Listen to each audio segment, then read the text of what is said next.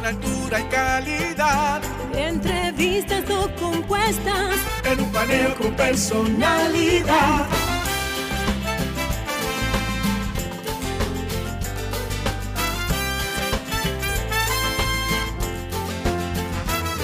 Un paneo con habilidad. Encuentro e interrogatorio. Un paneo con agilidad. Para lo importante y notorio. Un paneo Sin recreo. Un paneo sin abucheo. Un paneo En su apogeo. Paneo, paneo, paneo. Saludos, República Dominicana. Soy José Eliseo Almácer, esto es Paneo Semanal. Dando las gracias a Dios porque nos permite estar aquí con ustedes. Y, por supuesto, a ustedes que nos conceden el honor de sintonizarnos por esta Sol 106.5 FM. También de vernos en YouTube, en nuestro canal Paneo Semanal y en el canal de Sol 106.5. Así como también de seguir nuestras redes sociales, Instagram, Facebook y Twitter, Paneo Semanal. Saludando a mi querido hermano y compañero Luis José Polanco. Muy buenos días, Eliseo, y muy buenos días a todos nuestros amables teleoyentes que nos dispensan el favor de su audiencia todos los sábados de 10 a 12 meridiano. Esos oyentes fieles que están siempre a la espera y que nos comentan durante la semana sobre lo que oyeron en este programa Paneo Semanal. Bueno, pero antes de eso, yo tengo, hay dos efemérides este fin de semana, eh, para, en, en mi caso particular, ¿no? Sí.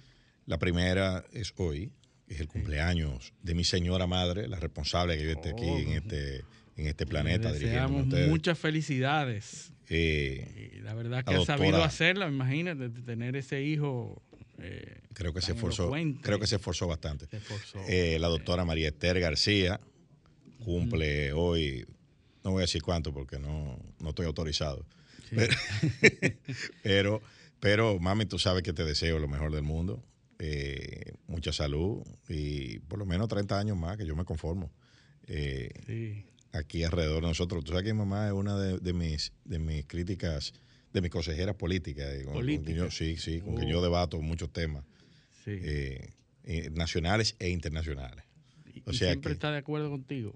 No siempre, no, tenemos posiciones encontradas, sobre todo en temas espinosos como el tema migratorio y demás. Ah, Pero bueno, pero bueno así, a- así vamos. Eh, muchas felicidades, tú sabes que te deseo lo mejor del mundo, te lo repito. Y nada, ahorita nos vemos para la celebración. Bueno, Eliseo, tú sabes que esta semana, amén de las tragedias y emergencias que el- los dominicanos de la capital sufrimos ayer, ha sido una semana muy eh, negativa, muy eh, sombría. Funesta. funesta eh, en el mundo, porque muchos eventos que se, está, se están dando que plantean un horizonte funesto, ¿verdad? Hay, hay, hay eventos que se están sucediendo que nos hacen pensar que las cosas no tienen un final muy promisorio Crisis de liderazgo. crisis parece. liderazgo en el mundo, el, la- la- el resurgimiento de una ultraderecha eh, drástica y fascista y rimbombante, con discursos altisonantes. Eh, lamentablemente se están haciendo eh, se están haciendo del liderazgo mundial. Eh, tenemos que hablar de un hecho que se conmemora el día 4 de noviembre. El día 4 de noviembre sale, surge el problema de la crisis de los rehenes en Irán. La crisis de los rehenes que cumple 43 Ese es, años. ese es un evento game changer. Cambió Eh, el panorama internacional para siempre. eh, yo- a yo- yo partir te de ese momento. Yo te diría que, que no bueno, sí. Vamos a decir que el, el- el evento eh, que sí cambió, le- le- que dio giro a todo, fue la revolución islámica en Irán. Sí. Pero esto fue, eh, eh, o sea, esta crisis de los rehenes es la que marca toda la, eh, la aproximación geopolítica que da Occidente hacia el Medio Oriente, porque hasta ese momento la revolución islámica no era considerada una amenaza Sí, tan era grande. Regional, era un, un asunto regional. Y, y ni siquiera, porque era para los israelíes solamente. El, Sí. tema, el, tema, el tema estaba concentrado entre Irán e Israel, eh, sobre todo por el conflicto con la OLP. Sí. Ahora, que, que, eh, una de las primeras cosas que hace, que hace eh, la, la revolución iraní, encabezada por la Ayatollah Ruhollah Khomeini, Sí. eh, una de las primeras cosas que hace es los israelíes se van, bueno, eh, evacúan la embajada Expu- Expulsados, y entonces le entrega la embajada a Yasser Arafat, la misma embajada que tenía Israel. Sí. Ahí suben la bandera de la OLP y hay una, ahí eso, eso está documentado, hay fotos, videos de Arafat eh, eh, eh, celebrando ese Así es. triunfo internacional. Bueno, y, y ese grupo de militantes revolucionarios universitarios armados que, que comienza a, a movilizarse en Irán en contra del régimen del Shah de Irán, Mohammad Reza Pahlavi. Que en octubre, estamos hablando del 4 de noviembre, que en octubre ya había salido de Irán por una crisis de cáncer que tenía y viaja entonces a los Estados Unidos en medio de estas protestas, muy parecidas a las que se están dando hoy, en medio de estas protestas, y entonces el 4 de noviembre ya un grupo armado universitario ataca la embajada de los Estados Unidos bajo el pretexto de que los Estados Unidos eran lo que le estaban proveyendo el apoyo al Shah de Irán y que eran quienes estaban gestando todo, eh, toda una, una- un, proyecto en contra del pueblo iraní, ¿verdad? Y entonces se enfoca, Irán se enfoca en contra de los Estados Unidos, a quienes le pide la devolución del chat de Irán, Mohammad Reza Pahlavi, para que sea retornado a Irán y ser juzgados Exacto. por sus crímenes, sus supuestos crímenes. A lo que Estados Unidos se rehúsa, ¿verdad? Y dice que no va a, a acceder a esas, a esas demandas. Y entonces se da el ataque a la embajada de los Estados Unidos y mantienen 52 norteamericanos en la embajada. Ya seis habían podido escurrirse y, y se habían ido a la residencia del embajador de Canadá. Y entonces se da ese sitiado, eh, lo mantienen eh, presos, algunos lo llevan al Ministerio de Relaciones Exteriores, Sí, lo dispersan. lo dispersan, 450 Y entonces, días duró. 444. 44. 444 días duró este conflicto. En medio de Las elecciones. las elecciones que se aproximaban, Jimmy Carter eh, estaba manejando el tema y podemos decir muchos años después, 43 años después, que lo manejó de una manera torpe, muy torpe, porque por un lado se negaba a las demandas de entrega del chat a quienes eh, le pidieron a Omar Torrijos que, Que lo recibiera. que lo recibiera para sacarlo del territorio norteamericano. Y entonces le piden a Omar Torrijos, su aliado estratégico en Panamá, y entonces lo envían a Panamá para salir de la presión, porque muchos norteamericanos comenzaron a demandar, A cuestionar. a cuestionar por qué está defendiendo a esta persona en contra de esos norteamericanos que están ahí presos.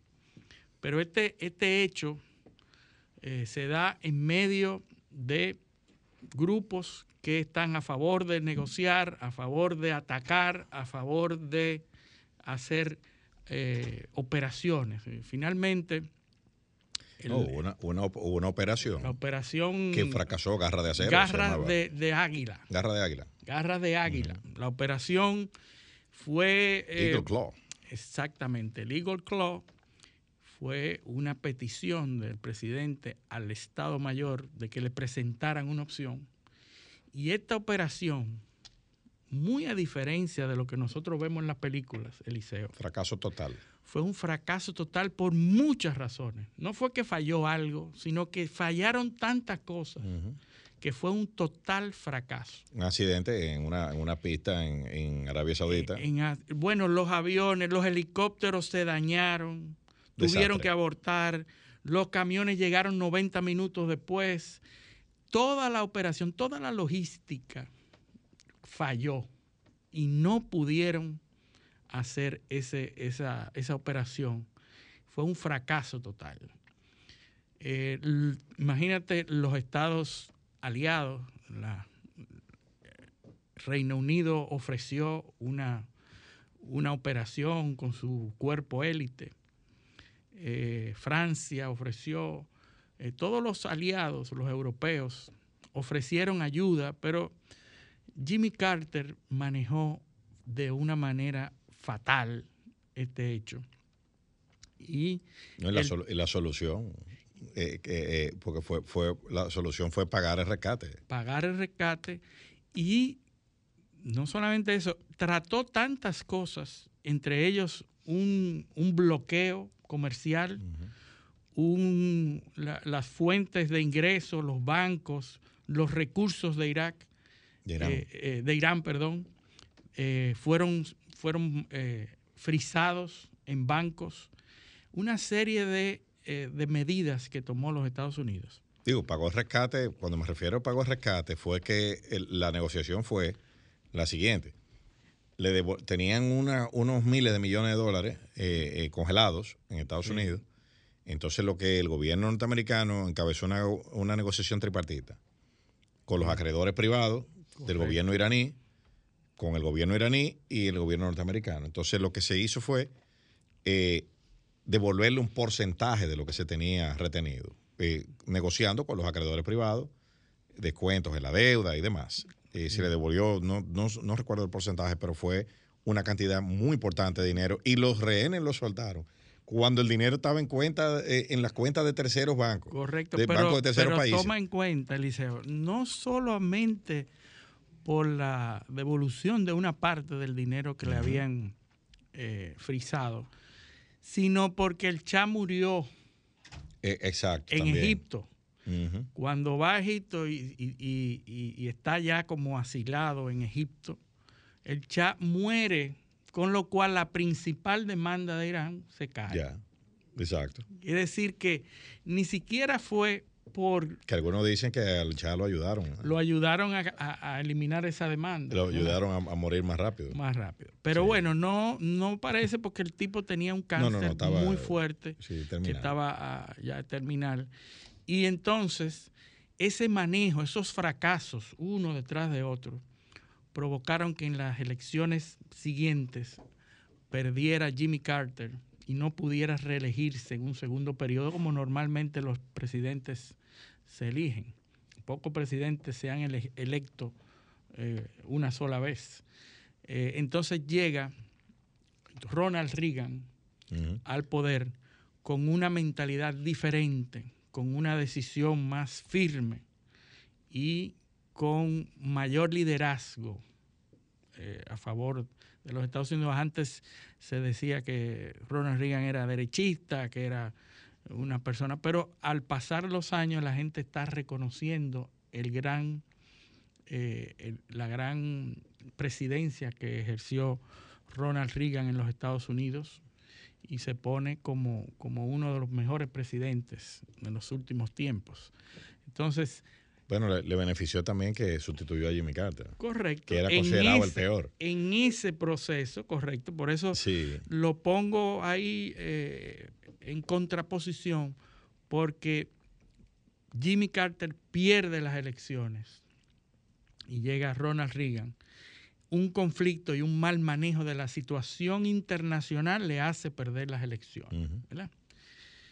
Resulta que estamos ante una situación parecida en Irán.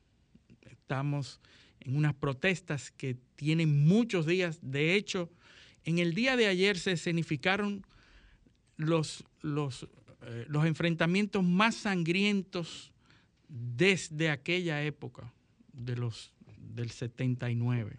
O sea, se dice que los mayores, las mayores bajas que se han enfrentado en Irán en protestas se significaron el jueves y el viernes pasado. Si está llegando a un punto muy difícil para mantener la, la estabilidad del gobierno iraní y parece ser que las cosas pudieran cambiar, eh, pudieran ser insostenibles para el, para el régimen de Irán. Resulta que Joe Biden, Biden en un discurso de campaña, porque están el, el, el día 8 son las elecciones uh -huh. de medio tiempo de los Estados Unidos, y Joe Biden, no sé si en, si en ese momento de, de senilidad, dice, nosotros vamos a liberar a Irán. Imagínense ustedes, vamos a liberar a Irán, no se preocupen, nosotros vamos a liberar a Irán. Fíjate la, la, el paralelismo uh -huh. eh, que se da entre todo, ese y, hecho de, lo, de y, hace 43 años. Y con todo y fecha, o sea. Con las fechas recientes, ¿verdad? Hace 43 años, un 4 de noviembre, que se le acusa y se, y se, y se asalta la, la embajada norteamericana por estar apoyando uh -huh. al régimen de Irán. Y entonces hoy, la cara opuesta, donde un presidente de los Estados Unidos dice que va a liberar a Irán en medio de protestas uh -huh. del lado contrario. Entonces, y a poco tiempo de unas elecciones, unas elecciones que van a ser muy reñidas y que de acuerdo al, al sitio que, 538. 538 dicen que los republicanos están tomando la delantera en ambas sí, cámaras. Sí, sí. Vamos, a, vamos, vamos, vamos a, a, decirlo en caliente aquí. Así. Mira ahora, tú recuerdas que la semana pasada habíamos dicho que los, eh, y, y, en, en, en, en, la misma línea de lo que va diciendo, la semana pasada los republicanos ganaban en 40 y 40, 43 o 45 de cada, uh -huh. de cada 100 escenarios que se corrían para el Senado. Bueno, pues hoy en día, ya a, a, cuánta, a, Pocos días, el martes. El martes, bueno, hoy es sábado, estamos a 72 horas de las elecciones. Hoy en día, eso se ha volteado. Ahora el 55, en el 55%, en 55 de cada 100 modelos eh, informáticos que se corren, los republicanos ganan el Senado. Sí, sí. Y, en, y la tendencia en la Cámara de Representantes que era de 81 de cada 100 modelos, ahora es en 84. 84. En 84 de cada 100 modelos que se corren. O sea que, eh, al parecer, lo de, lo de, la Cámara de Representantes está muy claro. Sí.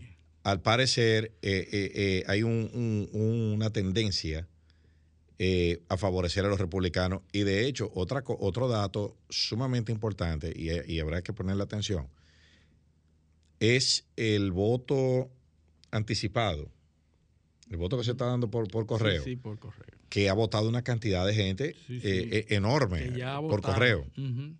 que ya votaron, o sea, ya se sabe que, que están ahí. Entonces hay que ver ahora quién favorece esa, uh -huh. esa, esa tendencia. Esa votación que ha sido, que fue un ejemplo en las pasadas elecciones de cómo no se tomó en cuenta esos votos previos que se hacían por correo que fueron los que a la postre le dieron la victoria al Partido Demócrata. Uh -huh. Los votos por correo fue un punto de inflexión en, en, las pasadas elecciones. Y ahora los republicanos saben que tienen que hacer lo mismo, que Así tienen es. que ocupar esos votos por correo. Eh, el, el, panorama, el panorama luce complicado para los demócratas. Sí. Eh, ellos han sacado todos sus, sus cañones anda Barack Obama, Kamala Harris, eh, Joe Biden, andan todos eh, eh, tirado a la calle. Tirado a la calle, eh, haciendo... Y vimos un, un, clip que me sorprendió muchísimo en un, en un, en un meeting de Barack Obama. De Barack Obama que no pudo contener a la multitud no, la gente... diciendo abajo Biden. Sí. Y él tratando insistentemente en revertir, en que la gente se calle pero la multitud nunca dejó de cantar y de decir abajo Joe Biden. Increíble. O sea, y no pudo, a pesar del liderazgo que tiene Barack Obama en, en los Estados Unidos y en el Partido Demócrata, no pudo Barack Obama y, y, eh, revertir y callar a la gente cuando gritaba abajo Joe Biden. y Trump, eh, leí en la prensa norteamericana que es probable que Trump anuncie Sí. su candidatura presidencial para él, anunció 2024. que, él anunció que unos días antes, el día 14, probablemente anunciaba. después de las elecciones, o sea, porque él piensa engancharse en el efecto de la victoria de la republicana. victoria republicana. Para entonces, porque anda también, eh, o sea, él ha hecho, Sí, ha sí. recorrido el país Los varias veces. rallies que ha, que ha dado, eso es diario. Tiene un rally y una ma- manifestación. Y la verdad que le tiene un acoso electoral montado a, lo- a los demócratas y no, no, no, no han, no han logrado sacar la cabeza. Así es. Eh, le, le ha, eh, eh, le- le- está monopolizando el, el escenario. Así es. Y realmente eh, muchas, demasiadas expectativas, demasiadas promesas. Demasiadas es. promesas incumplidas. Eh, Jorge Ramos tenía un, eh, escribió en estos días una, un artículo eh, que fue eh, corrió bastante en, en Twitter, donde él hablaba de ese, de ese problema, de las promesas incumplidas. El- eso, el, el- esa- esas expectativas tan altas eh, producen una resaca rápida en los pueblos. Sí, sí. Y, y- y- y penalizan al poco tiempo. Claro, claro. a- a pues los la, gente se siente, la gente se siente estafada. Porque a ti, a ti te eligieron porque los otros lo, eh, estafaron al pueblo. Sí. Eh, entonces, supuestamente, tú le dijiste eso, pero cuando tú llegas, tú haces lo mismo. Entonces, tú, tú- tú eres... O cuando no llenan las expectativas No, que tú dijiste que ibas a llenar. Exacto, y es un fenómeno al que hay que poner la atención. Hay este resultado brasileño. Sí. Hay este resultado brasileño. Hay gente en Brasil que no cree todavía lo que pasó. Eh, porque eh, el golpe ha sido Sí, sí, muy fuerte, que no pensaban. muy fuerte. O sea, hay gente que no ha asimilado. El, el mismo. Empezando por el mismo Bolsonaro. Que, que como, o sea, es un, es un acontecimiento que ha roto las tendencias históricas de Brasil. El, prim- el único presidente que ha intentado reelegirse que no lo ha logrado. Eh, o sea, eso, eso, eso, hay que, eh, eso implica una ruptura grande con lo que ha sido la constante histórica Con las- eh, eh, política. Así es. Y es difícil de Con las asimilar corrientes eso. políticas modernas, porque eso no está pasando solamente en un país No, o en no. una región, eso está pasando en todo Claro, el mundo. claro, los gobiernos, desde, desde el 2020 hacia acá, desde la era de la pandemia, eh, en ningún proceso electoral con ribete democrático, porque salvo Nicaragua, sí. que fue eh, que fue un proceso que sabemos cómo fue, Ni en China. eh, ni en China. Pero, pero Xi Jinping tuvo que negociar Tuvo que- eh, eh, y, y redistribuir la cuota para poder quedarse. O sea que hasta ahí, hasta ahí, hasta esos países que no tienen tradición democrática de quitar presidente, de poner, ha habido que hacer una, un reacomodo de las fuerzas eh, eh, a, lo, a lo interno. Entonces, eh, ningún, eh, ninguna, eh, ni- ningún partido oficial ni ningún presidente ha podido reelegirse de- eh, de- después de 2020. ¿Por qué? Porque la cantidad de demandas que hay Sí. son... eh, La dinámica de los países ha cambiado drásticamente a partir de las redes sociales, de los medios y plataformas masivas de información. y eso implica la, la- la dinámica de gobernabilidad Y también. la gobernabilidad también es mucho más difícil porque es mucho más evidente cuando tú no haces algo y cuando los medios te, te arropan. eh, es mucho más difícil. Antes tú manejabas los medios de comunicación tradicionales. Ahora es muy difícil manejarlo. No, y que es difícil también porque las estructuras de los estados, no, eh, o sea, el estado tiene su burocracia. Que los estados no están para ser eficientes ni para actuar rápido. Eso, eso es, eh, eh, eso es así. Ni para economizar, ni para ninguno de los criterios que nosotros probablemente Creamos. tenemos en nuestros negocios o en, en nuestras casas. Esos criterios no son pa- eh, lo- los, los que maneja un Estado. O sea, tú no puedes decir a un Estado, compra más barato, hazlo más rápido, porque esa no es la función del Estado. El Estado es el equilibrio. E- Exacto. Pero esa no es la- el equilibrio y la ¿qué- estabilidad. o sea, ¿qué, qué hace el Estado con economizar dinero? Nada. Nada. No, probablemente se busca un problema. E, Es un problema para solucionarlo con el dinero que tú economizas. Pero, pero el, el tema, el tema es un tema, es un tema complejo porque la ciudadanía no entiende eso.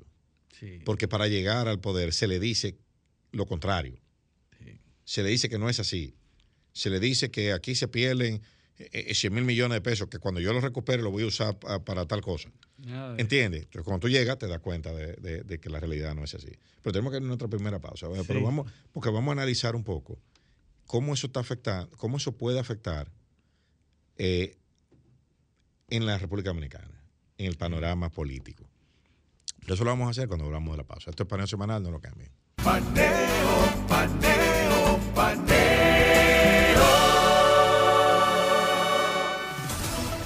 Sol 106.5, una estación del grupo RCC Miria. Continuamos en paneo semanal por Sol 106.5 FM, también en YouTube, en nuestro canal Paneo Semanal y en el canal de Sol 106.5.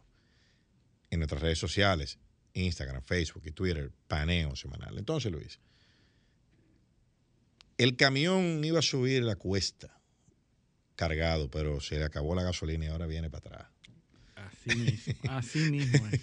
Entonces, eh, Y mientras más carga tú le pongas, mientras más carga le ponga y, me- y- y mientras más impulso, o sea, mientras más menos impulso tome, así. peor, porque otra cosa, para ganar elecciones se han hecho unos pactos entre sectores que jamás fueron capaces de conciliar y sentarse en una mesa. Y estoy hablando, por ejemplo, y te puedo poner muchísimos casos, Estados Unidos, Black Lives Matter, Sí. eh, eh, y todos esos grupos radicales eh, con unos niveles de extremismo ideológico tremendo. Sí, que se le dieron cabida en el Partido Demócrata. Exacto, fue una guagua, montese todo el mundo aquí. Móntese todo el mundo. Y, y- y a todo el mundo le vamos a resolver, a todo el mundo le vamos a complacer, y, come- y comenzando a poner eh, figuras emblemáticas de esos, de esos grupos eh, eh, para, para eh, eh, darle Sí. participación, visibilidad, etcétera. ¿Qué ha pasado? Esas demandas son imposibles de complacer, Sí. porque son grupos que no tienen ninguna conexión con el Estado y a veces carecen hasta de sentido de la historia Sí, sí, eh, no eh, importa. y de funcionamiento social, porque es extremismo, es abajo el que, el que esté arriba, no importa. Sí. Eh, entonces, entonces ¿qué pasa? Esos mismos grupos son los que comienzan a radicalizarse una vez están en el poder. Pues le fue bien, sí. ganaron. Funcionó y le dio, le dio frutos. Eh, Esa, Claro. esa radicalización le- les brindó frutos para esas elecciones. Para, para la próxima lo va a hacer igual. Esos pactos son, yo, yo no te voy a decir que es imposible, pero son muy difíciles de mantener, compla- eh, gobernar complaciendo, complaciendo a toda esa gente. Entonces, esa es una en Estados Unidos.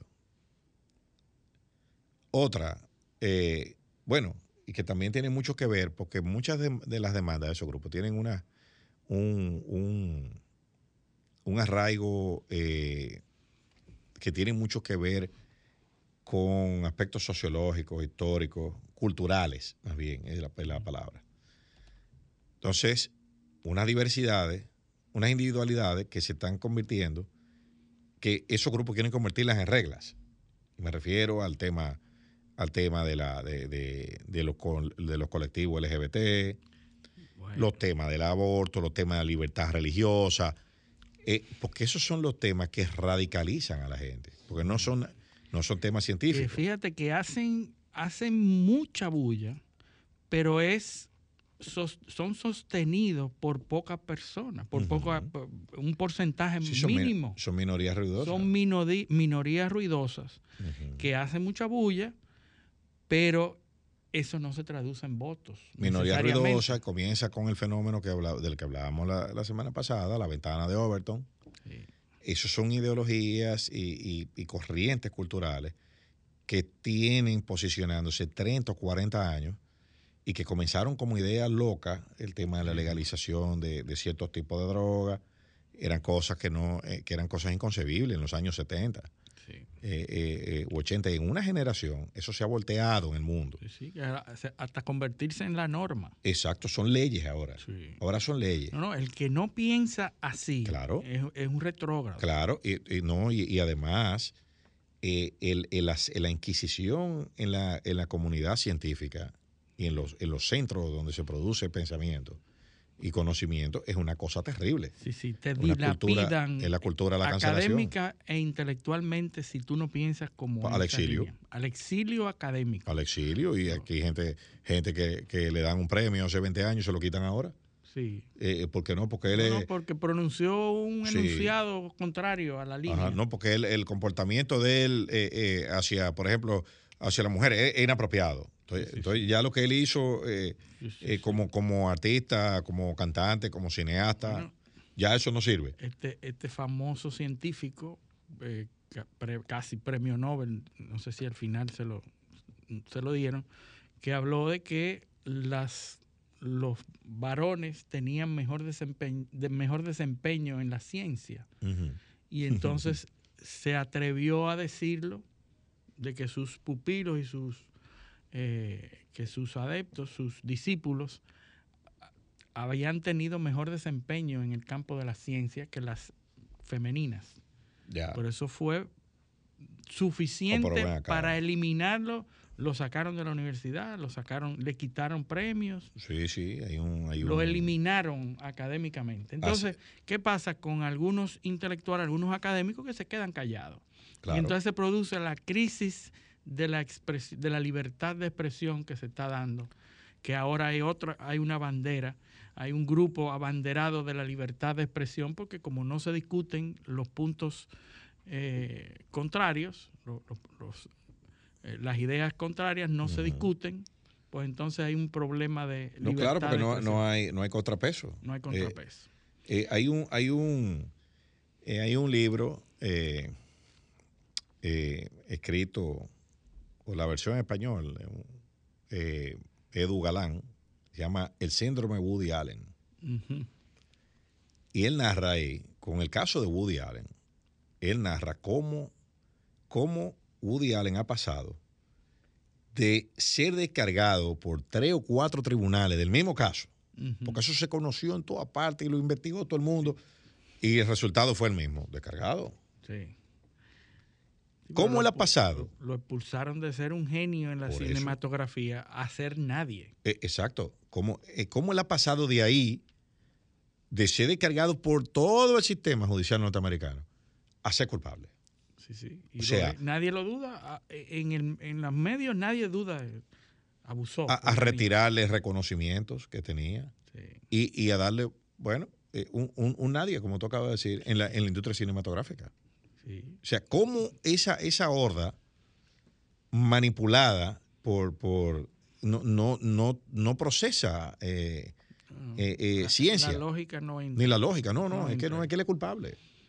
Ahí sí, eh, eh, en ese caso, y hay una serie en HBO también, que es un documental de, de varios, que tiene varios, varios capítulos, de cómo se investigó ese caso, cuánta gente lo investigó, investigadores privados. Ahí se hizo de todo. Y nadie pudo probar en diferentes eh, eh, eh, espacios temporales y territoriales. Porque eso pasó de varios departamentos. Bueno, fue una, una verdadera odisea. Y, el- y como quiera, como quiera, el Valo, eh, ya, eh, yo me imagino que está retirado de la vida pública, Sí, porque sí, no, no eh, en, en- en- en España fue a, una- a unas universidades y, la, y los estudiantes le, eh, Lo rechazaron. lo, lo rechazaron. Pero eso mismo pasó con Kevin Spacey. Kevin Spacey. Lo expulsan de, Netflix, de House of Cards, que es una serie todo. eh, lo eh, bloquean para que no tenga sí, más sí. roles en Hollywood. desterrado. Su última película es un fracaso porque, eh, bueno, Sí, desastre. y Por una acusación, porque tampoco es. que resultó Sí. que resultó después en una en una eh, en una vamos a decir una solución un- Sí, sí. una solución favorable para él armó entonces pero ya está fuera de, de- y eso mismo pasa y, por, y no- mira cómo nosotros no hemos ido y, y caemos otra vez en lo mismo. Eso mismo está pasando en la política. Eso mismo ese ese ese ataque ese sistema de ataque fue el que llevó a Lula a la cárcel. Ese fue el, el- el mismo sistema que sacó a Netanyahu del poder. Eh, probablemente esa misma, ese mismo sistema de ataque fue el que sacó a Boris Johnson del poder. También. E- ¿Entiendes? O sea, con las fiestas y la- todo eso. Pero fíjate, eh, tú mencionaste a Netanyahu. Eh, El primero de noviembre pasado fueron las elecciones parlamentarias en, en Israel. Hay que decir que el sistema de Israel es parlamentario, entonces las elecciones determinan 120 escaños. Entre los 120 escaños es que se hacen las negociaciones para conformar el gobierno.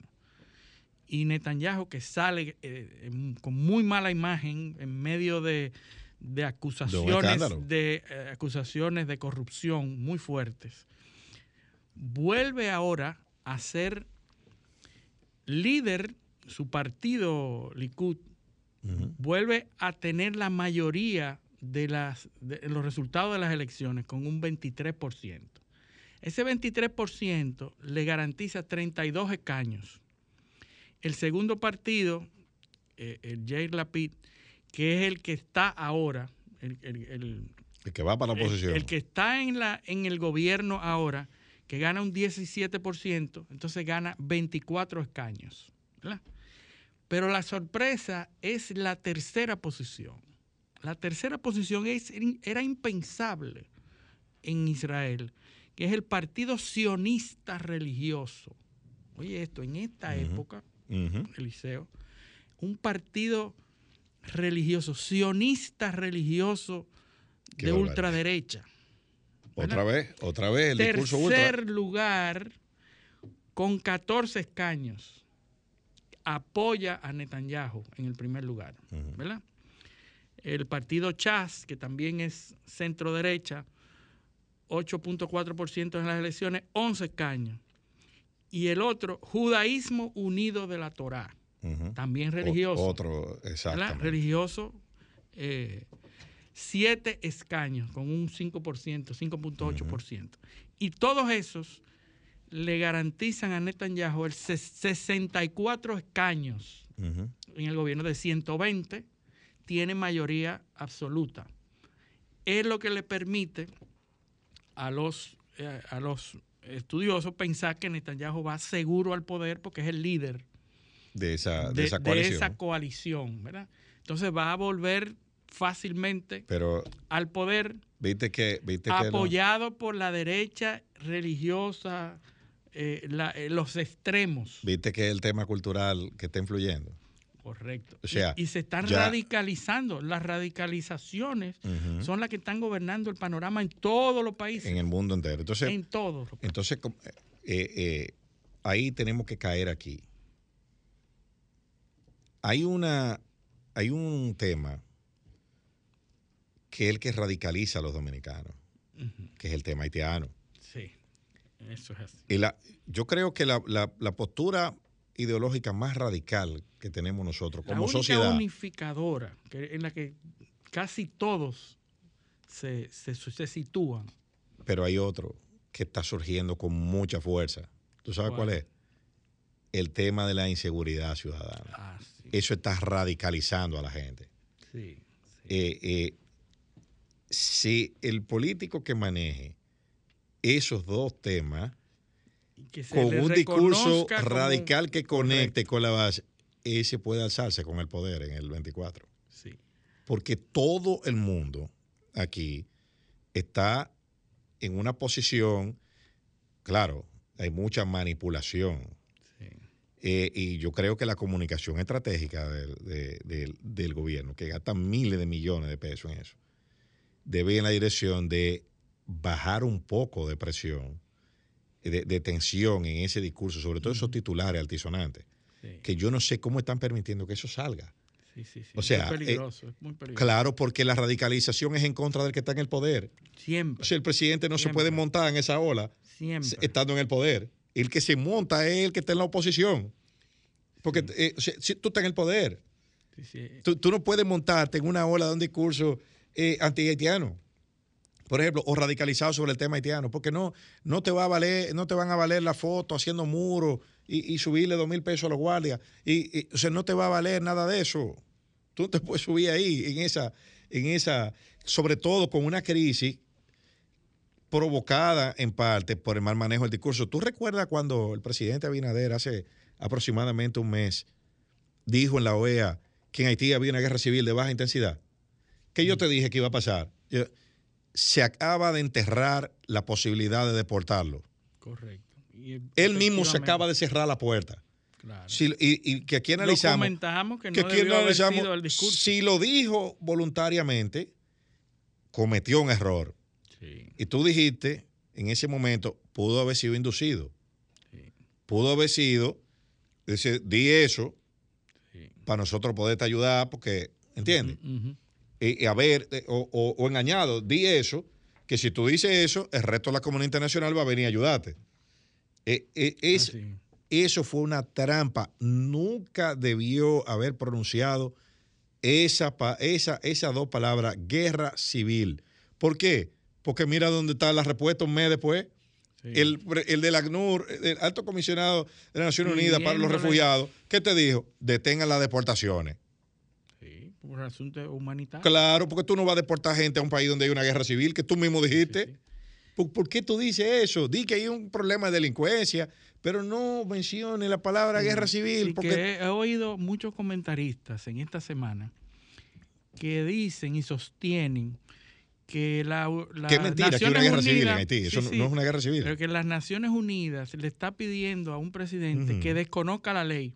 No, no necesariamente. No, Porque si el mismo presidente dice que hay una guerra civil, exacto. las leyes y las normas que se anteponen son las leyes O, pero- internacionales. exacto, la- la- la- las normas supranacionales, Correcto. de las cuales nosotros somos signatarios también. ¿eh? Correcto. Entonces nosotros mismos nos metemos el cuchillo y después entonces decimos que Naciones Unidas nos quiere imponer algo ilegal. Eh, exacto, pero eh, eh, yo, qui- yo quisiera eh, que alguien me explique por qué usaron esa expresión.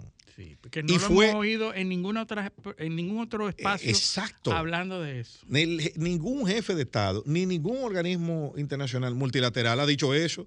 ¿Por qué tú lo dices? O sea, no, sin, sin nadie, sin ningún beneficio. ¿no?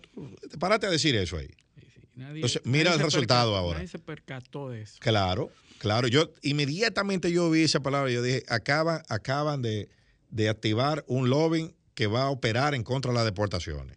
Ahí está. En Y- momentos donde y te voy a es decir algo. crítico, que es crítico Y te voy a decir de algo, eso le puede costar poder al presidente. Sí.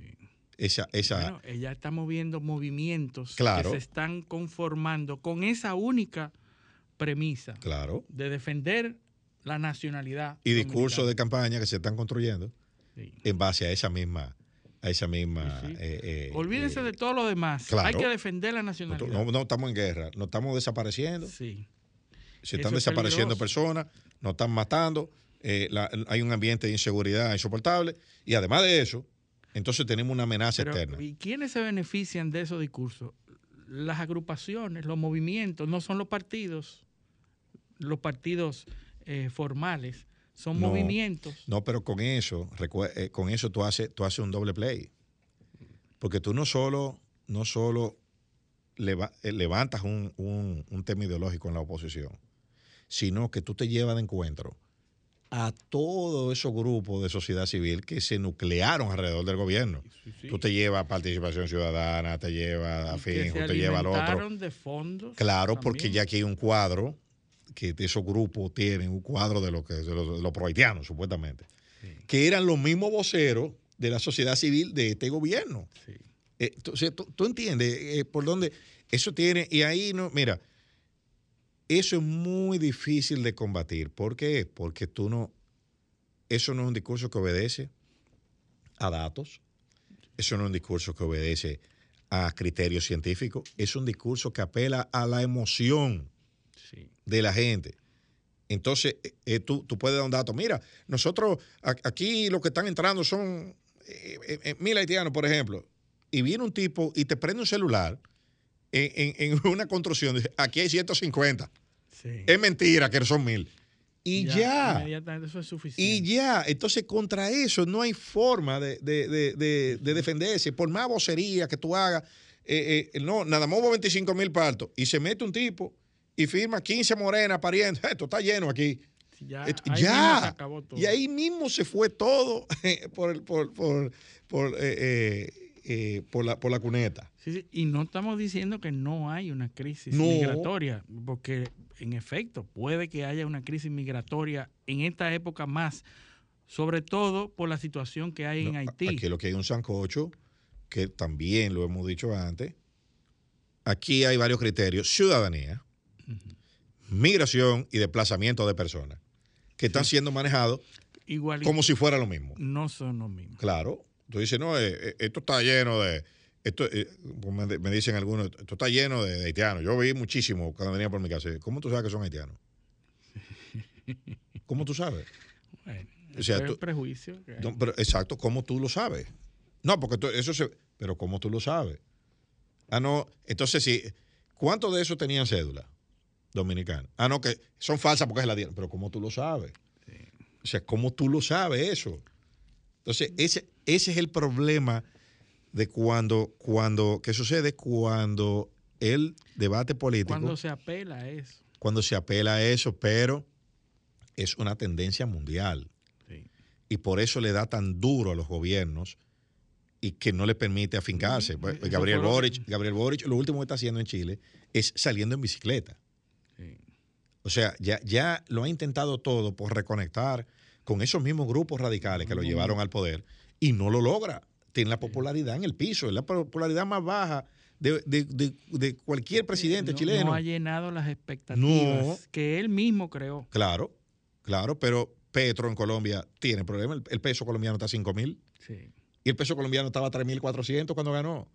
Sí. Y tiene menos de, ¿cuánto tiene Petro? Tres, cuatro meses en el poder. Y ya está 5 mil. Tiene una devaluación de 30% en cuatro meses. Sí, sí. Eso, y, y- y la- las, eh, y la- y las, eh, las tendencias son, o sea, no se sabe. Porque es lo que es incertidumbre, que es peor. Sí. Que es peor, porque tú dices, no, no, mira, se va a caer 60% en un año. Tú- tú- la economía se prepara. Pero que, que tú no sabes. Sí. Tú no sabes. Entonces, eh, el- es lo que, lo, que, lo que te digo, gobernar es muy difícil. Y mira, por ejemplo, tú dices, ah, bueno, ayer llovió aquí. Llovió mucho. Se inundó todo. A lo mejor tú crees que eso... No, el gobierno no tiene la culpa de que llueva. Bueno, es verdad. El gobierno tiene culpa de que llueva, pero el que se le dañó un carro en una calle, que vea a la alcaldesa en bicicleta, en motores, con tenis de 500 dólares, eh, dice que es culpa de ella. Sí. Y cuando Eso tú, y cuando tu defensa, y cuando tu defensa es que eso sucedió porque aquí llovió ayer más que lo, eh, o sea, fue la cantidad mayor de lluvia de los últimos 40 años en un día. Cuando, tú, cuando tu defensa es esa, y cuando tú en medio del aguacero, y lo, y lo digo por el ministro de Obras Públicas, lo que sube un tuit diciendo, he activado las brigadas. Sí, sí. O sea, es como, le acabo de dar el botón, Sí, sí. y entonces todo el agua se va. Se va. No, Sí, no. claro, eso- Cuando él dijo eso, He activado la brigada en medio del aguacero, pero era antes que tú tenías que activarla. cuando él dijo eso, yo me imaginé una brigada. Moisés, que dividió el mar. No, no, 10 Sí. o 12 muchachos que se paran en las esquinas a empujar carros. Sí, sí, sí. Porque cuando él dijo eso, ya estaba todo inundado. Sí, y He ya- activado la brigada. ¿Cómo? Y las brigadas eh, autónomas que se levantan cada vez que llueve, No, que, que son estaba- los, sí, los- lo- los estamos- tigueritos que se levantan en las esquinas Sí. para empujar los carros No, que se tenía la brigada, estaban todos despiertos, equipados, en camioneta, porque eh, esperando que él la activara. Sí. Pero la activó entonces después que estaba todo inundado. Pues si estaban no- ahí, no ¿por qué no activaste antes? nada. Ahora, ¿qué van a hacer la brigada? No, no sé. Porque se pueden limpiar sé. los filtrantes. No, anoche lo iban a limpiar. Anoche. Después estaban todos tapados. No hay manera. Entonces, yo inmediatamente, porque los temas tecnológicos, y vamos a hablar, los Sí, temas por- técnicos, por eso vamos a la- hablar con por eso nuestro que la estoy invitado. dejando, por eso que la estoy dejando Con eh, nuestro ahí. invitado vamos a hablar mucho sobre movilidad urbana y la ciudad, etcétera. Los temas técnicos deben ser tratados técnicamente. Inmediatamente fui a buscar las, los promedios de caudales de lluvia No, pero espérate. espérate. esperados Espérate. en Antes- República antes- Dominicana. Antes que tú digas eso, Facundo Cabral tenía un chiste que decía que el argentino es el único ciudadano del mundo que ante cada solución él tiene un problema. Sí. entonces, entonces, aquí hay una política del Distrito Nacional que la verdad es que vamos, vamos a dar una consulta para que nos hable del futuro, que Farideh Raful. Ah. Óyeme, eso esa, esa, esa biblioteca de tweet que hay de Farideh Raful es una cosa que tiene un valor incalculable porque fue una premonición de lo que está sucediendo ahora. Hay un tuit del drenaje pluvial del año 2010 que eso, eso, eso, es, eso es épico. Sí. Épico. Del año 2010. Que, eh, eh, diciendo que, que, que, por qué que aquí no se invierte en drenaje pluvial. Qué impotencia. Qué ¿no? impotencia. Sí, Eh, sí. bueno, entonces ahora. No, y ¿Verdad? el que lo posteó dijo, increíble cómo tú Sí. tienes un tweet para tu yo del futuro. Sí, exactamente. que, increíble la habilidad, senadora Un, tuit para su yo del futuro. Que Para cada situación del futuro. Bueno, y, y vimos el, el- el caudal de lluvia que se espera, el promedio de, de lluvia. ¿Cuánto es? Es verdad lo que dijo de la Mira, iniciación, que aquí llovió no más sé- que los últimos 40 mira, años ayer. En, en los meses de mayo a junio se espera siempre alrededor de 100, 170, 180 milímetros de ¿Y agua. ayer cuánta en cayó? un mes. Ayer se dice que cayeron 70 milímetros. Se dice, porque todavía no se sabe. No, tampoco. no, porque ahora mismo eh, las autoridades que deben decir eso son las autoridades de No, meteorología. a Jim Suriel es que sube video de Entonces tenemos que Esa es la información tenemos que contar y creerle a los terceros que No, que siempre hablan. Jim- Suriel le mandan videos de charco de agua y él lo, él lo sube. Exacto. Entonces, si hay, si una ciudad se espera en cualquier momento del año que llegue a los 180 milímetros de lluvia, es porque debe tener un diseño capaz de No. desaguar en el tiempo necesario la cantidad. Si cayó mucha po- en muy poco tiempo, es obvio que eh, el desagüe Sí, pero la no ciudad se entera. haga con la mano. Ahora, La ciudad entera. es un problema de hace muchísimo tiempo Ah, bueno. que solamente cuando ocurre que la gente se acuerda que hay que atender el desagüe fluvial. Bueno, y déjame decirte que es un tema que no ocurre. Eh, analizamos la ciudad y eh, la capacidad de, de- Pero de nosotros- mantener y desaguar las aguas es tanto por ciento. No. Un año después puede cambiar completamente Claro. por una construcción, por la permeabilidad por de el- los por la suelos. el cambio del, del- del- de los flujos de agua. de los flujos de agua. Hicieron una calle No, allí que más un alta. edificio y por ahí permeaba y Claro. ya no hay. Ujú. Es decir, es un, es un fenómeno dinámico que hay que estar atendiendo todo el tiempo, pero no se hace porque eso no da votos. Aquí estamos en fotos y películas de la alcaldesa. Eh, eh, en eso que estamos. Aquí no está, la gente no está en eso. Eh, imagínate, que no se sabe quién es, si es la CAS, si, si es obra pública, no se sabe, no se sabe nada. No. Nosotros no, no estamos en eso. Y el único sitio, creo que debe ser uno de los pocos países del mundo, donde el que una cosa suceda hace mucho tiempo es una, es Sí, una sí, no, causal no, para eso no hacer pasó. nada. Sí. Eh, no, eh, eso pasó ya. No, no, entonces, no, hombre, no, eso tiene 40 años así. No hay problema. O sea, ya, entonces, ya como tiene y los 40 años así, millones de pérdidas que, Ajá, que se no. ocasionaron ayer. o te dicen algunos, en 20 años no resolvieron ningún problema. Entonces tenemos que esperar 20 más. Sí. Ahora. Ustedes Ahora. no pueden hablar porque en 20 años. Sí, no aquí le están pidiendo que en dos años resuelvan lo que no resolvió hace 20 años. Entonces te faltan. Ah, ese es 18. el tema, sí. Te faltan 18 Hay que darse. para darse cuenta que no va a resolver nada. Ves. Entonces, sí, porque tú en dos años tú comienzas, ¿verdad? Tú comienzas a hacer algo. Yo, yo estoy buscando, anoche me pasé como una hora buscando en internet fotos de obras de drenaje de, un primer Picasso. O un fideicomiso, Santo Domingo Seco, por ejemplo, puede llamarse. Mira, una, aquí- una aquí- APP. eh, Aquí se hizo una obra muy importante en la, en la, en la Núñez de Cáceres. sí, ya está. Era muy- ya la Núñez de Cáceres No, ayer fue un desastre. No, porque lo robaron. Bueno, Eh, no antes, antes lo robaban. Ahora vamos a hacer uno al lado, igualito que aquel, un primer Picasso, cuesta 5 mil millones más. eh, en el fideicomiso Desagua a la Núñez se llama. Eh, con una APP, una cosa, una, eh, siete ceremonias. Primero el día de la APP. lo, único que se va a hacer es anunciarla. claro. Después que se haga es otra cosa. No, y van a vaciar una piscina y el agua se va a ir. Ustedes ven que ya se va ahora. No es como antes que se inundaba. Y ya, No. y se acabó. Hasta la próxima lluvia. Pero bueno, vamos a, a nuestra primera pausa. Esto es pan- digo, segunda pausa, perdón. Esto es paneo semanal, no le cambio. Continuamos en paneo semanal por esta Sol 106.5 FM. También en YouTube, en nuestro canal Paneo Semanal y en el canal de Sol 106.5. Así como en nuestras redes sociales, Instagram, Facebook y Twitter, Paneo Semanal. Bueno, Luis, vamos Bueno, ya. El invitado lo teníamos en el círculo de espera. Ya está. Anúncialo al plato. Sí, el- nuestro invitado de hoy, el ingeniero Luis Pérez Simón, eh, un experto en movilidad, en tránsito, porque nosotros siempre queremos abordar los temas desde el punto de vista académico, no del que dice, del que hace, sino desde el punto de vista académico, porque lo que nos está faltando, Eliseo, siempre es la inclusión de la academia en la solución de los problemas de República Dominicana. Tú te fijas que todo el mundo es un experto en todo. Si es político, él sabe de todo. Y lo ponen de un sitio, lo ponen en el otro. Es un teórico, te dicen. Lo que nunca hay, lo que nunca vemos es el experto que ha estudiado, que se ha capacitado, que ha tenido su maestría, doctorado, en los temas que necesita necesitan ser resueltos en República Dominicana. Y entonces no, no tenemos una tradición de, involucrar a los técnicos.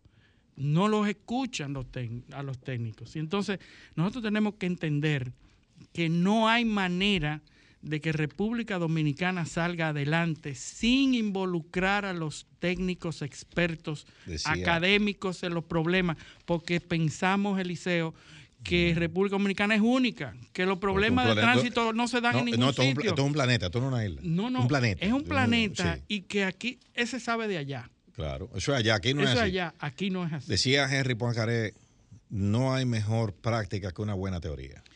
Así es.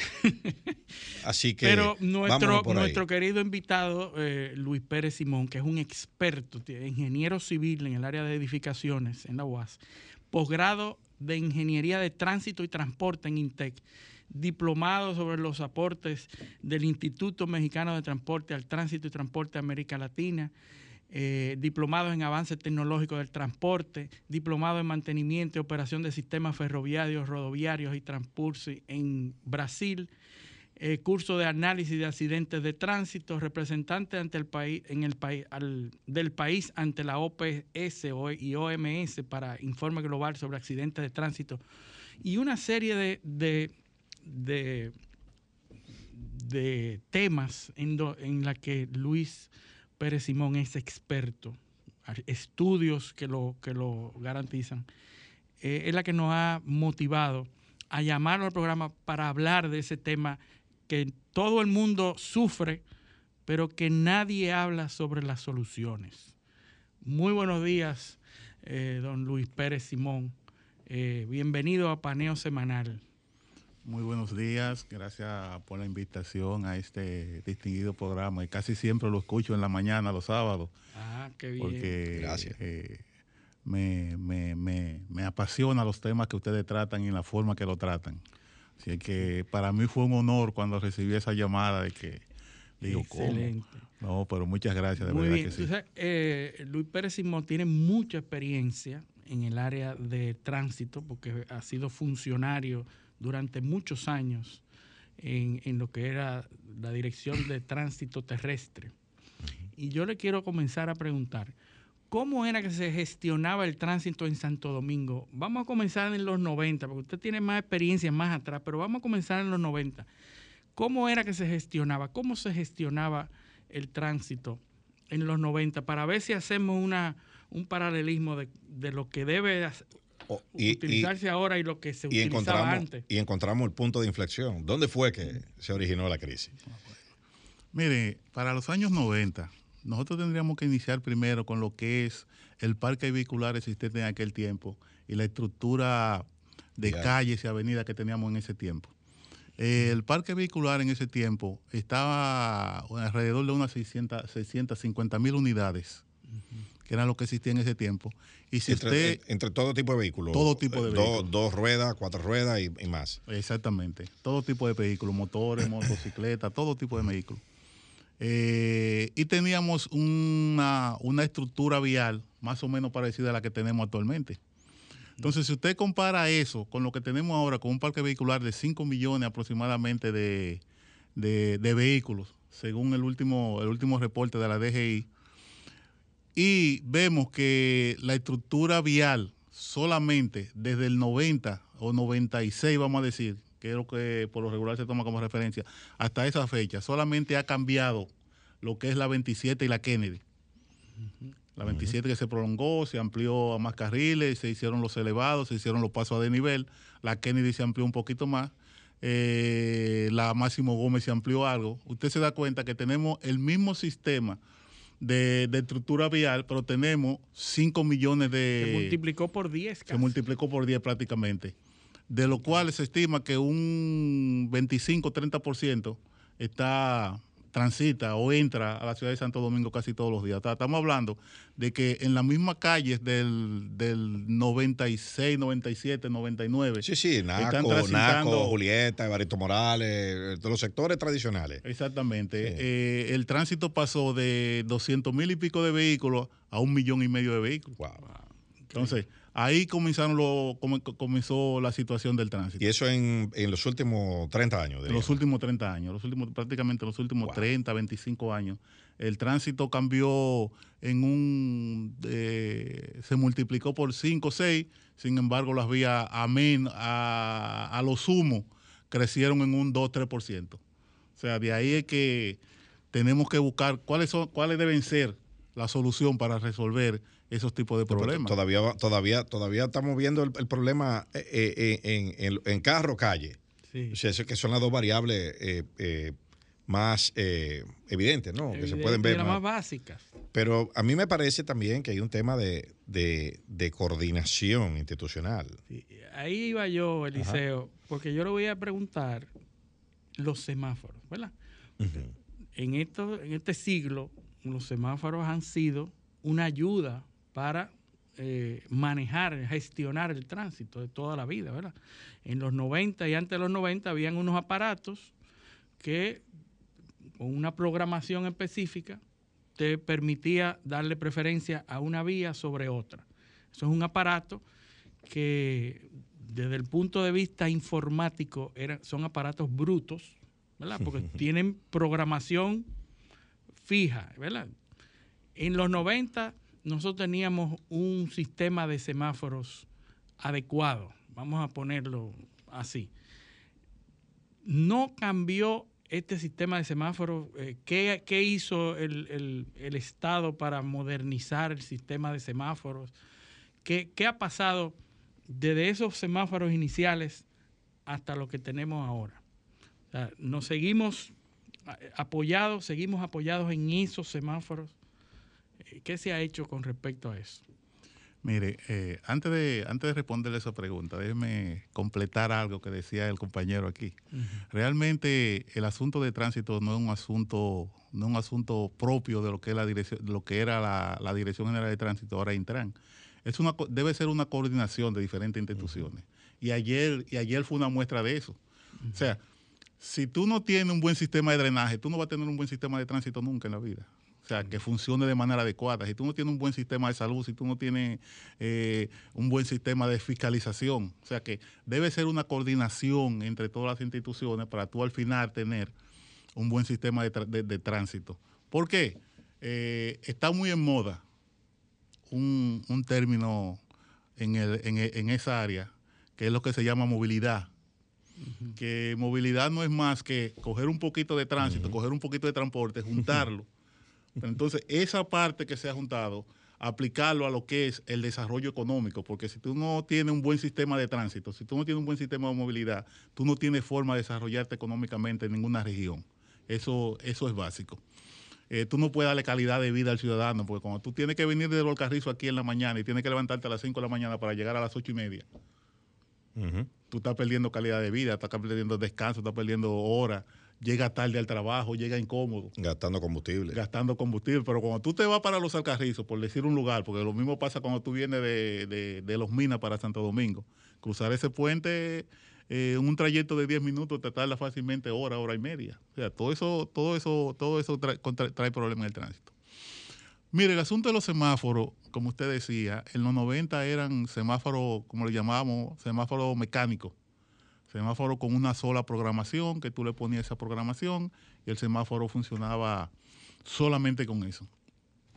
A raíz del año 1999, en el año 99 específicamente, una empresa brasileña, una empresa española llamada Sainco, presentó un proyecto de, de semáforo inteligente lo cual se empezó a ejecutar básicamente a finales del 99 y durante el año 2000, 2004 se ejecutó. Pero ese proyecto inició y terminó como muy rápido. En el sentido de que cuando se entregó el proyecto aún no estaba terminado. Lo aceleraron. Exactamente, aún no estaba terminado por situaciones que se presentaron. Eh, resulta ser que realmente el proyecto era un, un proyecto muy bueno. Durante el periodo 2004 en adelante, el proyecto se rehabilitó. Los semáforos funcionaban de manera, como se le llama, de manera inteligente. Eh, te- había un centro de control, o hay un centro de control, desde donde se operaban las diferentes centrales, porque el, el- el- el proyecto estaba dividido en 10 centrales, de las cuales hubo una que se eliminó porque alguien se opuso a que se instalara esa central ahí en En la el edificio.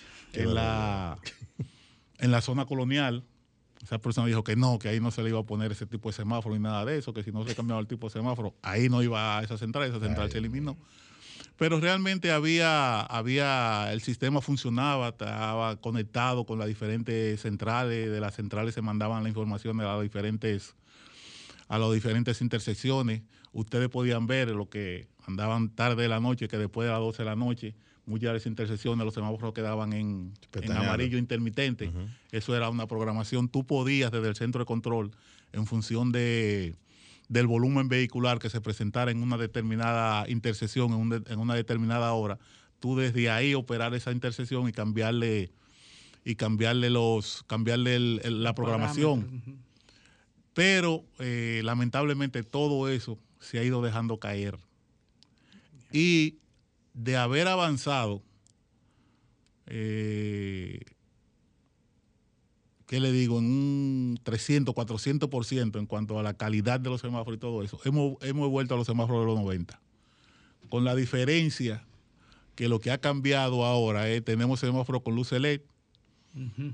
aquellos eran de halógeno. Las luces. Pero la operación de los cambió las luces, semáforos, la, Sí, ya. Ya. la operación de los semáforos realmente se ha, se ha caído. Los semáforos han vuelto a, a operarse de manera manual. El centro de control, tú puedes ver la operación, la, la intersección algunas, pero realmente no puede, no puede operar desde allá. ya.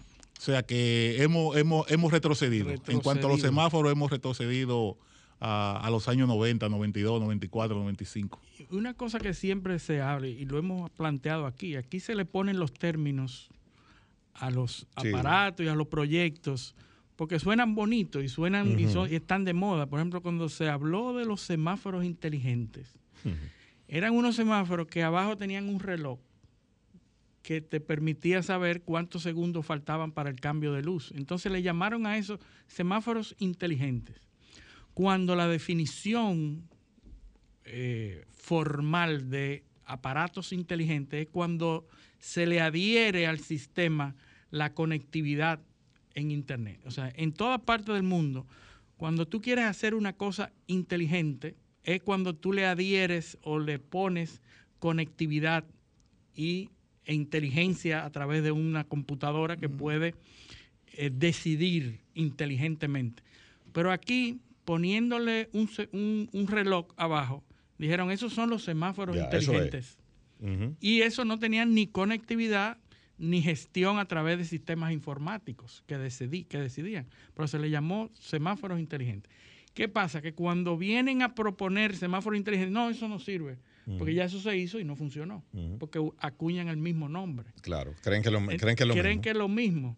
Entonces, esos semáforos que eran modernos, ¿verdad?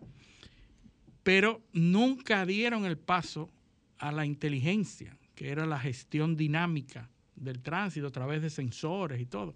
Pues tienes un semáforo que opera por horas en un momento determinado, programado de acuerdo a la hora, pero ante un evento nuevo no pueden reprogramarse No, aquí, tenemos, aquí tenemos la forma de reaccionar ante un evento nuevo que es poner un agente de la DGC. apagan el semáforo Sí, apaga el semáforo y pon y el pone DGC. el DGC. Sí. Entonces, ¿qué fue lo que nos faltó eh, para hacer ese, ese paso de esos semáforos que usted dice que estamos en los 90 otra vez?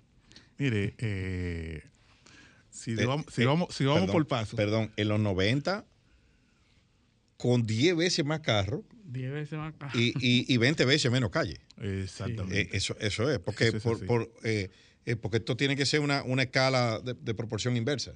Sí. O sea, pues, mientras más carro, más calle. Eh, eh, o sea, o un nivel, o tú necesitas un- una superficie compensación. via- de- vial de X cantidad de kilómetros por... por, por- yo, yo no sé de eso, pero me, la lógica eso es lo que me indica. Ahora, al crecer una 10 veces y la otra no crecer nada, significa que tú necesitas 20 veces más de la, de la anterior, eh, por, por lógica. Mire, y no solo, o sea, no solo han crecido los carros. Santo Domingo tenía 350, 400 mil habitantes y tiene un millón y pico de habitantes. Sí. O sea que todo eso también Se afecta. tienen que mover. Exactamente, la Eh, movilidad. exacto.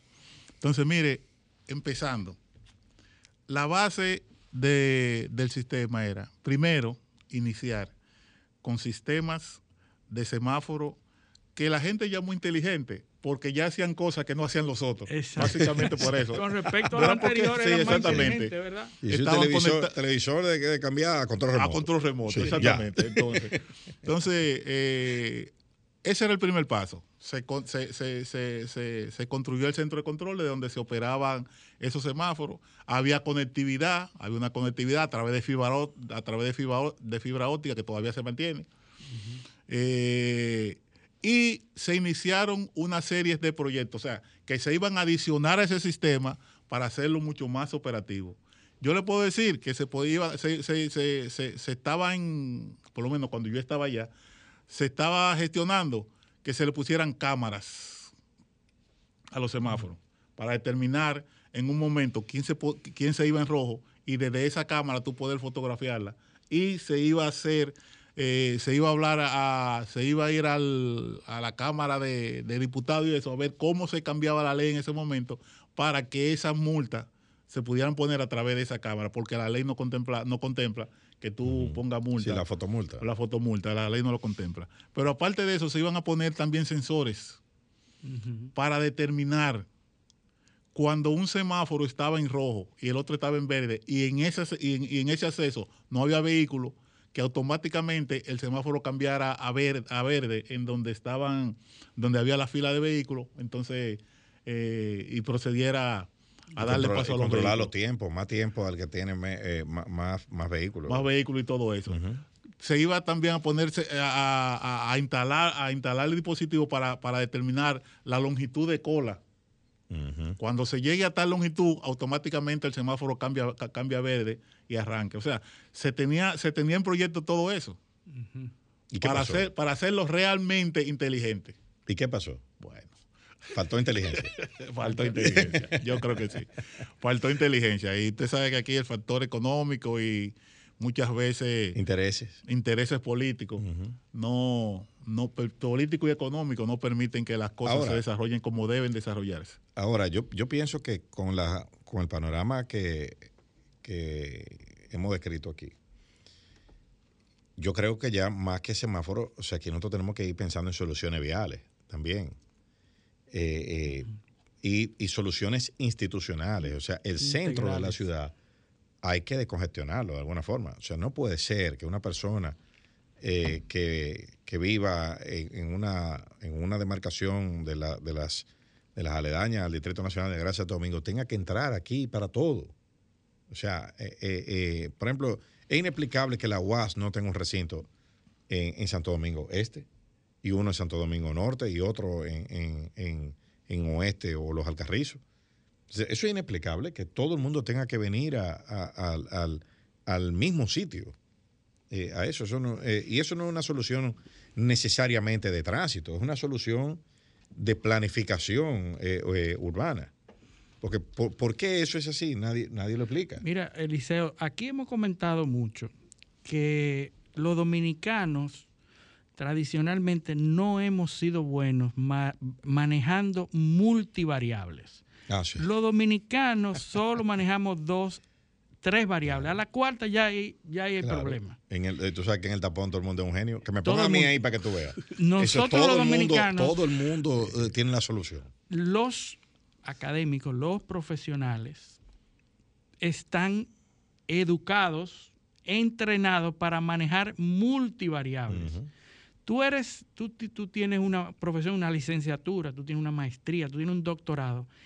Inmediatamente tú adquieres la capacidad de manejar multivariables, 20, 30 variables. Porque eso es lo que hace la educación al ser humano. Nosotros los dominicanos no manejamos multivariables. El problema del tránsito es multivariable hace mucho tiempo. Pero no dos, ni tres, ni cuatro. Hasta 10 y 15 y 20 variables. Las personas capacitadas para manejar esos son profesionales. Hay doctorados en tránsito en el mundo entero. O sea, gente que pasa toda una vida. Ingeniería del tránsito. Ingeniería del tránsito. Eh, nosotros tuvimos la oportunidad de manejar, de traer varios seminarios de movilidad urbana con la Fundación PAN, que ha sido nuestro invitado muchas veces. Y hemos hecho dos seminarios internacionales donde han venido doctores en tránsito de otros países, de otras latitudes, europeas, coreanos, vinieron y analizaron y dice, ¿por qué las regulaciones de las edificaciones no se hacen, no se, no se enforzan, no se, no se implementan, no se aplican? Si usted va a hacer una edificación en una esquina, usted debe aportar soluciones viales en la misma proporción que usted va a afectar a esa esquina, ¿verdad? y, vinieron y se pasaron meses y determinaron que varios centros de la capital que, que influían negativamente en el tránsito de la ciudad no tenían una compensación eh, en eso. Los parqueos, dijeron, ¿por qué no hay reglas de parqueos en la ciudad de Santo Domingo? ¿Qué, ¿Qué dificultad hay en regular la cantidad de parqueos? ¿Qué dificultad hay en incentivar al uso de parqueos?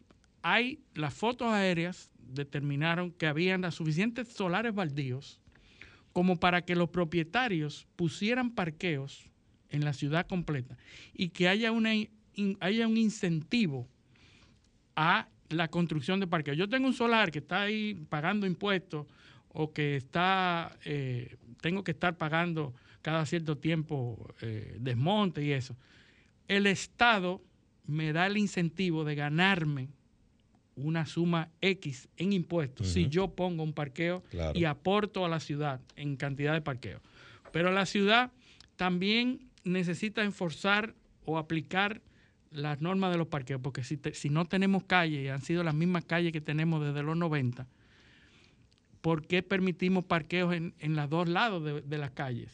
Ah, que eso no importa porque esta calle es pequeña. No, no, esa es la calle que se utiliza cuando aquella esa es la calle De, de, desahogo. Y dijeron una parte muy interesante en, esa, eh, en esos seminarios. Decían, la ciudad tiene colesterol, entaponamiento de las venas. La ciudad tiene las suficientes venas para manejar toda la sangre, todos los carros, pero está, entaponada, tiene colesterol que está tapando las venas y nosotros permitimos que ese colesterol se quede ahí. El colesterol era la, gente que se parquea a ambos lados de la calle y que no hay reglas. Ahora, nadie le ha querido entrar a ese problema de los parqueos. ¿Por qué permiten que se parquee todo el mundo en, una misma calle a ambos lados o por qué a una hora específica que se espera mucho tapón se elimine completamente la cantidad de, vehículos parqueados. Otra cosa que dijeron... Los colegios. los colegios, la basura, los equipos pesados de servicio se dan a cualquier hora, a las 12 del día, a las 5 de la tarde. Tú ves una, un vehículo pesado tirando cemento en un, edificio. O, una grúa. O una grúa tapando. O sea, no hay ninguna regulación que impida o que permita que obligue que los servicios que ocupan un ancho grande en la calle operen a las 2 de la mañana como los países desarrollados. O los domingos. Domingo, 2 de la mañana, 3 de la mañana. Ah, cuesta más. Bueno, pero ese es el precio. es el precio. Los aquí se hizo un estudio de cuánto cuestan a la ciudad los parqueos y resulta que era una millonada que nos costaba los parqueos. Entonces, ¿por qué no se toman en cuenta eso? Las autoridades, ahora le pregunto yo, una pregunta muy difícil a Luis Pérez, pero que sabe de eso porque ha durado du- en la administración pública mucho tiempo. ¿Por qué no le hacen caso a los técnicos? Si Mi- no le hacen caso, ¿qué usted cree? Mire, eso es, es una pregunta, como usted decía, así un poquito Capicúa, un poquito, capicúa. un poquito capicúa, Sí. como decimos los, los dominicanos. Mire, con relación a eso que usted decía anteriormente, y, y no le estoy huyendo a la pregunta, se la voy a responder.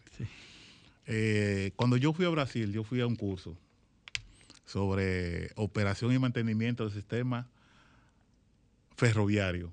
Duré como dos meses ahí haciendo en ese curso.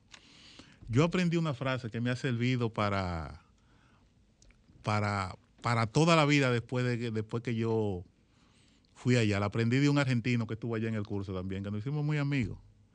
Él, nosotros cada, cada quien fue y hizo una, una exposición sobre el sistema ferroviario de su país. En ese tiempo ya nosotros teníamos metro, las cinco líneas y todo eso. Y él terminó su exposición diciendo, cuando tú vas a hacer un proyecto, tú tienes que hacer dos evaluaciones.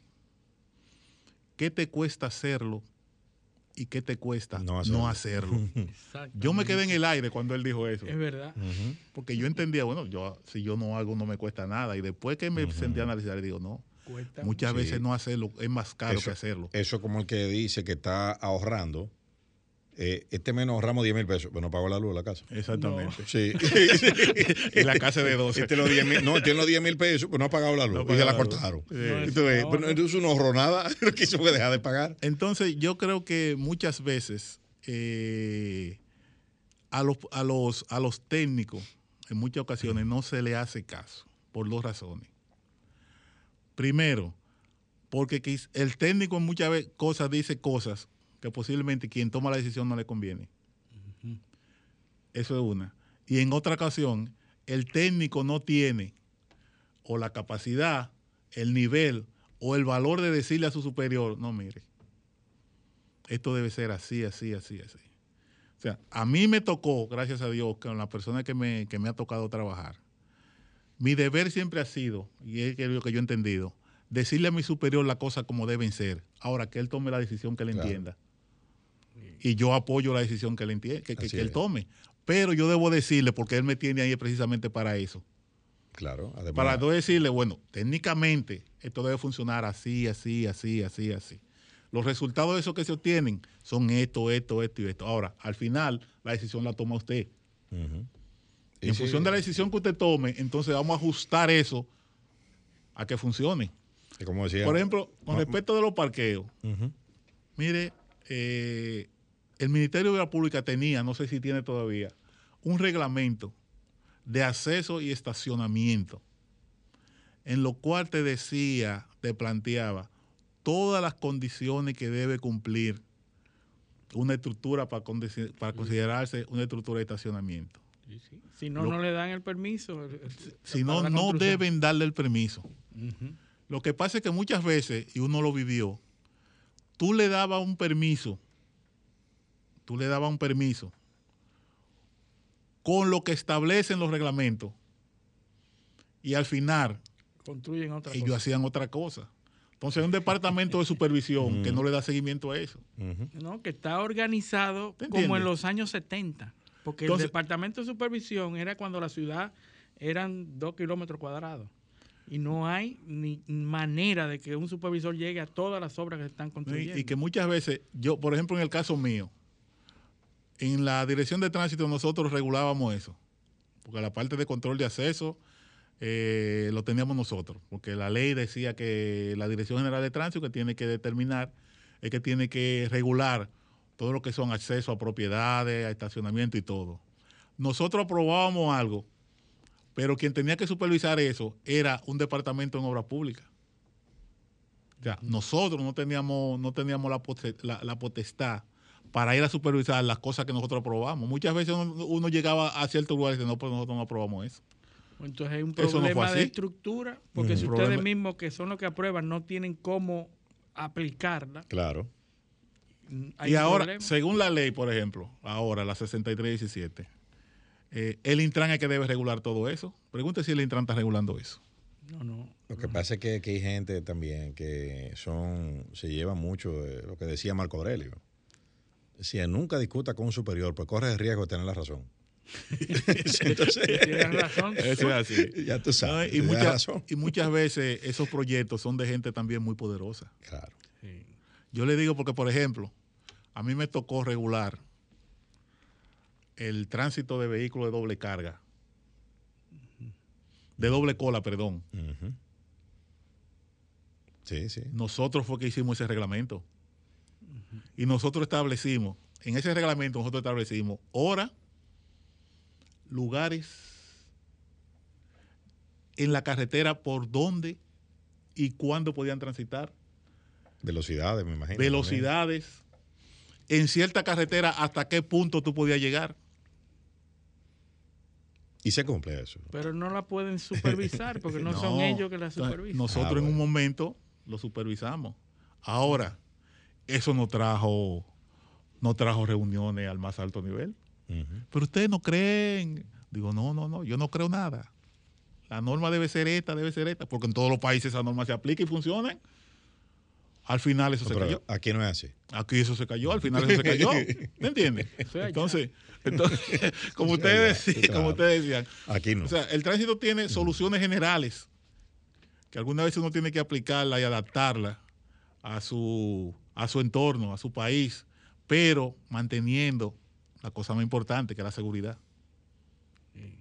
Y, y a nivel eh, eh, a nivel vial, o sea, ¿cómo, qué obras eh, usted entiende que, eh, que habría como que eh, el gobierno tendría que planificar y ejecutar para ver cómo se descongestiona un poco el centro de la ciudad o, o- o se mejora un poco el tránsito? O sea, ¿por dónde habría que hacer ¿Cuáles serían eh, las tú- algún túnel, algún, algún elevado? ¿Qué avenidas habría que conectar? ¿Cómo, más o menos rápidamente, así? Porque yo sé que eso requiere muchos, eh, entrar en muchos Mire, detalles. mire, así, así, así, así, así, yo quizás no podría decir. Lo que yo podría de- sí recomendar es lo siguiente. Aquí estamos tomando medidas puntuales y medidas caprichosas y medidas que, déjame ver, eh, y me gusta esto, y yo vi esto en tal país, déjame explicarlo aquí. Ah, sí, Mm, Exacto, sí. Eh, y le puedo poner un ejemplo muy sencillo. Eh, cuando llegaron unas autoridades nuevas, vinieron con, con, con una emoción y con hacer algo nuevo y se inventaron unas famosas ciclovías. Sí, Eso fue un desastre. Es. sí. Eso es un desastre. porque no, to- to- no podemos hablar en pasado, porque es. Yo no he visto Todo. cosa más insegura que esa, Sí, sí. más peligrosa que esa. Y un excelente vía para que las motocicletas circulen. Exactamente. Yo que he visto, eh, son ellos que lo usan. Y, y, la- y los autobuses rebasan por ahí. Sí, también, también. Eh, sí, no, Increíble. pues, claro, porque los autobuses que son altos pueden, pueden, pueden- pueden hacer el paso.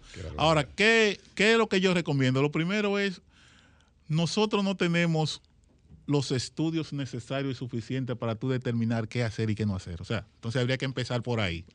O sea, Comenzar a pero- estudiar, pero eso, Hacer un eso- levantamiento, eso- un eso- estudio serio Eso es muy punto. Eso, del eso- Gran Santo Domingo para eso es muy importante. Eso, que- primero eso es muy importante eso que usted ha dicho. cuáles son las verdaderas causas que están produciendo los congestionamientos. Porque yo no me explico, yo no me explico. ¿Cómo es posible que todos los días, todos los días, todos los días, cuando tú sales de la ciudad, hacia, vamos a decir, 22, los Alcarrizos, se forme un tapón desde el kilómetro 14 casi hasta la Máximo Gómez y nadie sabe por qué. No, Nadie no, le busca la solución. no. Desde que tú pasas el kilómetro 14 ya el problema se resolvió. No, y, y- y- y el de los elevados, el de los elevados de la 27. O sea, yo venía la semana, eh, porque tenemos que ir a una pausa, pero yo, yo venía, la semana pasada yo tuve, tuve en el este, en la romana. O sea, no llega casi. Tuve, 15 tuve, minutos. tuve, tuve en, la, en, en- en la romana eh, el jueves viernes pasado. De la romana al puente, eh, al puente Duarte, una hora, Una hora 10, una hora y 15. hora 10, hora 15 minutos. Sí. Puente Duarte a mi casa en el Evaristo Morales, una hora 20 minutos. Entonces. El mismo tiempo que la- eh, increíble eso. 112 kilómetros, usted lo recorrió en en una el mismo tiempo y recorrió 20. 10 o 12 kilómetros. Exacto, o 15 kilómetros. Pero tenemos que irnos a nuestra última pausa. Esto es paneo semanal, no le cambien. Paneo, paneo, paneo.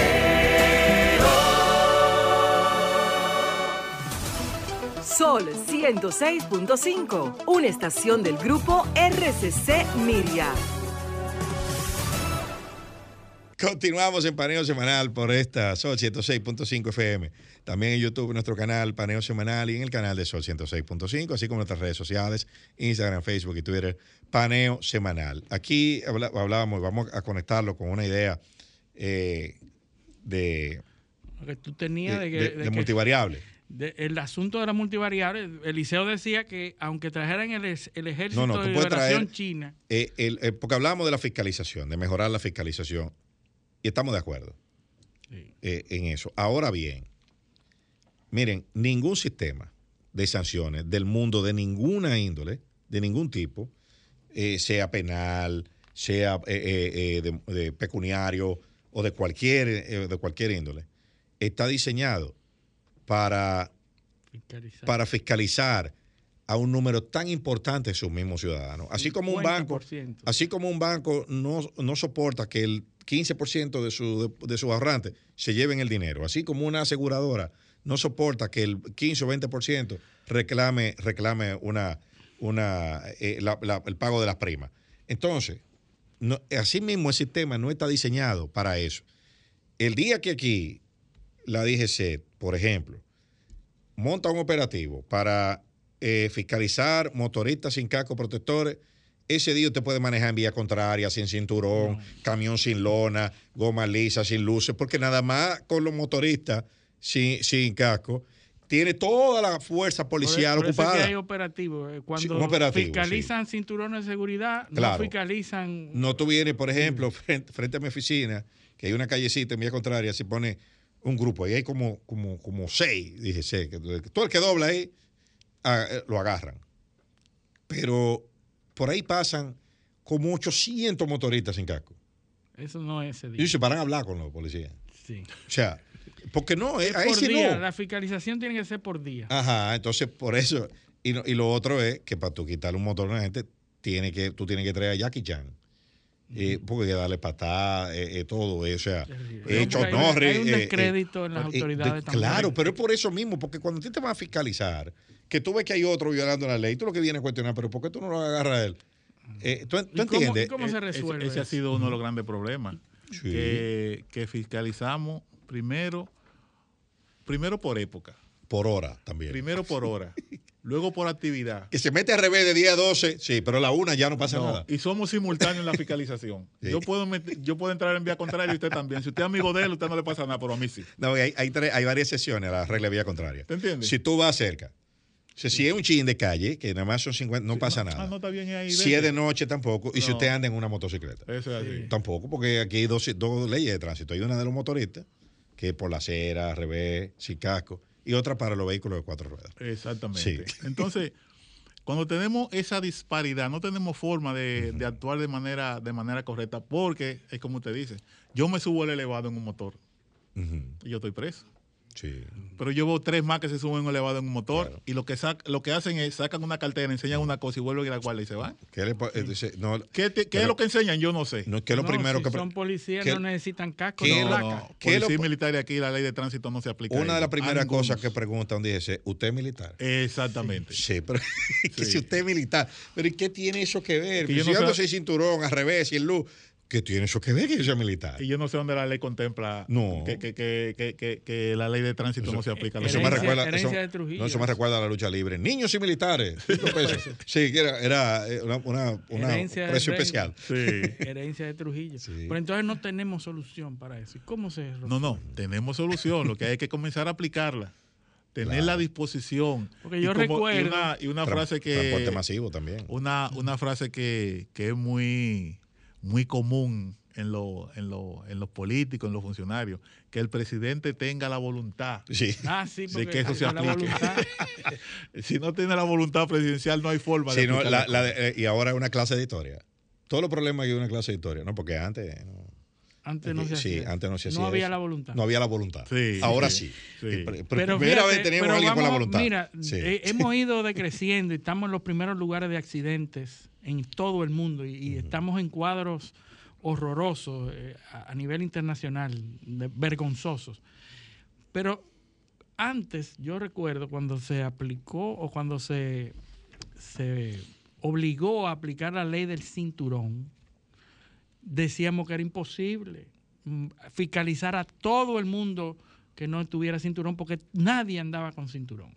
Sin embargo, hoy se ha revertido eso, ya los que andan sin cinturón son menores, son pocos. Es decir, durante el tiempo hemos ido avanzando, quiere decir que se puede avanzar con lo demás.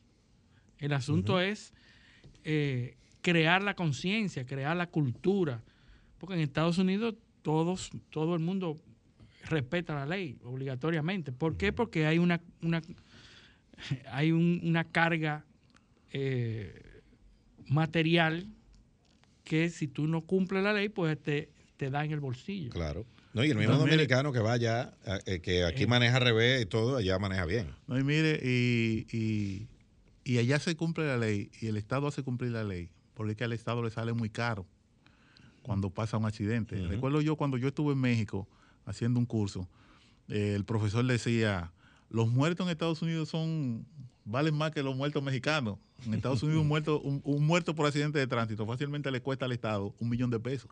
Un millón de dólares, aquí cuesta Sí. 100 mil dólares. O sea, que un muerto en Estados Unidos cuesta 10 aquí veces más que, que aquí. Entonces, Aquí no cuesta. el Estado cuida eso. O sea, si yo para gastar en ti tengo que gastar tanto dinero por tú no, por tú no obedecer, entonces yo te pongo a obedecer lo obligado. Y, y es peor, ingeniero, porque en Estados Unidos ese millón de dólares que cuesta no es al Estado, le cuesta a un seguro que, que o sea, que son empresas privadas que cuidan más su dinero. Exactamente. Incluso. No, no- no es tanto al Estado porque la medicina ya es privada y todo lo otro privado. Eh, eh, o sea, eso le cuesta al bolsillo de alguien. Y ese alguien tiene lobistas que presionan eh, para, para que se regule, porque eh, le duele su dinero. Exactamente. Son empresas. Y mire, y con respecto a esa parte, yo siempre he sido un renegado con respecto a esa parte de que nosotros somos los mayores. En mi cabeza no cabe en donde si usted no tiene una estadística real de accidente, usted puede decir que nosotros somos los principales. ese otro. eh, Bueno, pero los niveles de subregistro que hay aquí son grandes. Pues si, si hay una estadística real, debe ser más alta. Digo mire, yo. Pero mire qué pasa. ¿De dónde Pero salen mire que esos sale- ¿De datos, dónde sale eso? ¿De dónde salen esos datos? Eso quiero, quiero yo saber. eso yo me he estado preguntando, porque yo le puedo decir, porque yo trabajo en eso. Yo fui el representante de la OMS para. ¿De dónde se nutren? accidentes ¿Cómo de se nutren ellos?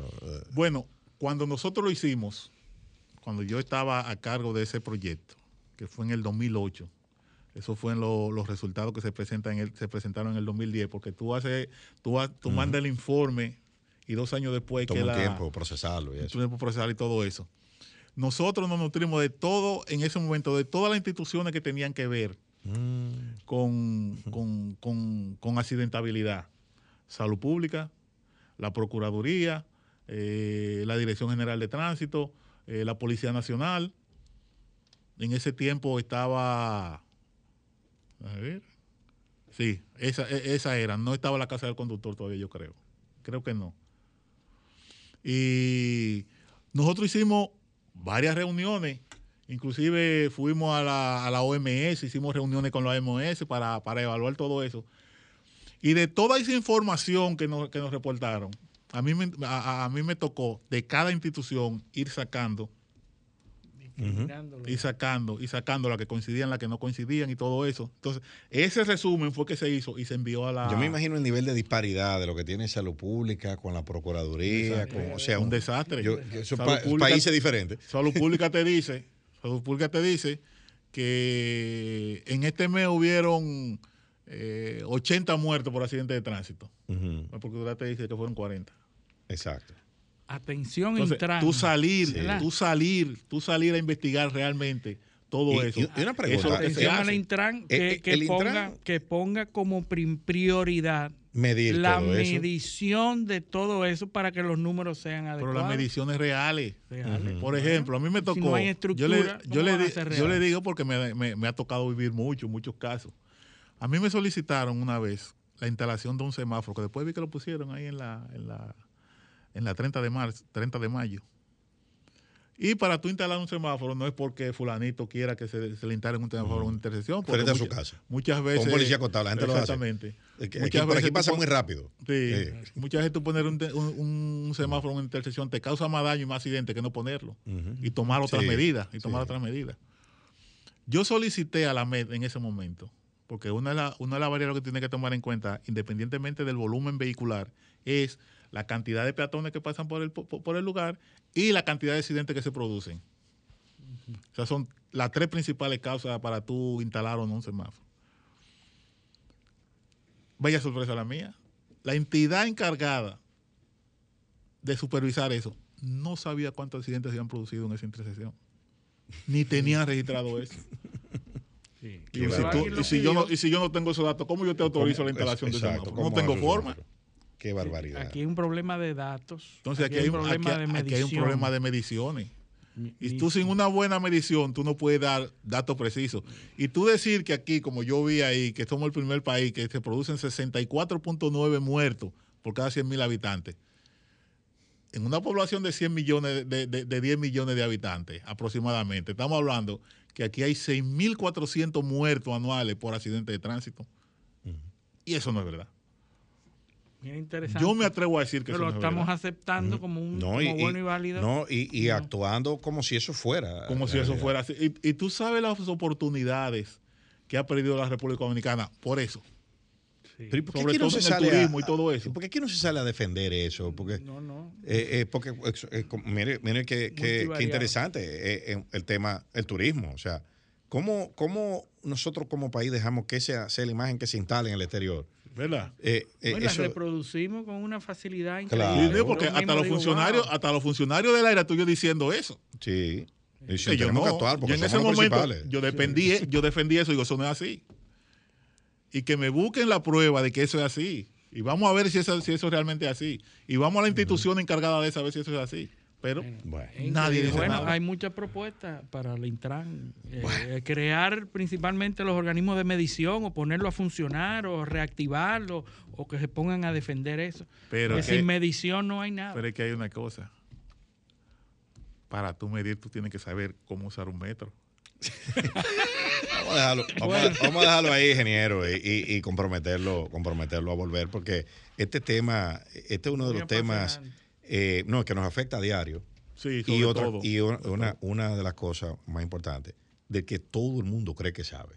Sí. Sí, que conoce la causa. bien. Porque todo el mundo, aquí no hay, no hay cosa más ingeniosa que un dominicano en un tapón resolviendo el problema de tránsito. Ya lo sabes. Me lo dan a mí, tú verás que yo pongo esto en vía contraria, quito eso, pongo Sí, aquello. no, eso no, es, no, no. sabes Y, cómo y es eso. diciendo lo que hay que hacer, porque todo el mundo cree Fa- que todo el mundo cree que el tránsito es, Sí, sí, sí, es de sí. vista que se yo, resuelve. yo decía, y, y ya para, para cerrar, eh, un, un, eh, un invitado un día que tenemos aquí, eh, que la- las soluciones dominicanas siempre implican muertos o, o castigo físico. Si tú matas a 10 pela. se resuelve. Una una- pela. Lo- se, le, da- Parque Independencia. se le da una pela en el Parque Independencia, porque Sí. tiene hasta sitio la No, pela. ahora en la Plaza de la entonces yo le- Bandera. si Plaza de la Bandera, entonces Luis, Luis dijo muy inteligentemente ese día, hay que hacerla en streaming para la diáspora, para que la vean. Pero bueno, bueno, con este comentario llegamos, hemos llegado al final de nuestro programa. Debo agradecerle a, nuestros invita- a nuestro invitado, agradecerles invitación. su, su audiencia y pedirles que con el favor de Dios nos acompañen el próximo sábado en otra edición de Paneo Semanal. Hasta entonces.